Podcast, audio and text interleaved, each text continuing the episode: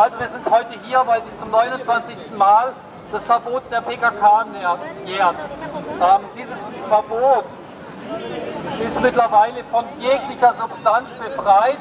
Es dient eigentlich nur noch dazu, um die Politik Deutschlands bzw. der Türkei zu rechtfertigen.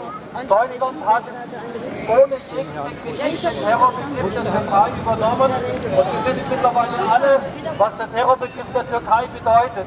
Er bedeutet, wenn irgendetwas gegen den türkischen Staat gesagt wird, ist ein Verbrechen. Und das PKK bedeutet aber auch gleichzeitig ähm, die Unterdrückung jeglicher kurdischer politischer Meinungsäußerung in Deutschland.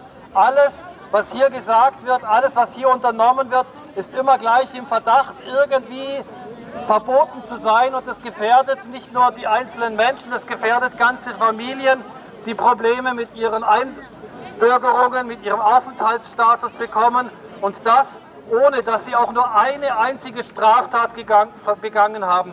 Sie sind weder beim Ladendiebstahl erwischt worden, noch beim Schwarzfahren, noch haben sie irgendwelche Bomben gelegt, irgendwelche Pistolen durch die Gegend getragen, nichts davon. Es ist einfach ein Verbot, was sich nur aus sich selber heraus rechtfertigt. Und deshalb Schluss mit dem PKK-Verbot, das PKK-Verbot aufheben. Und jetzt? Sag mal. Hey,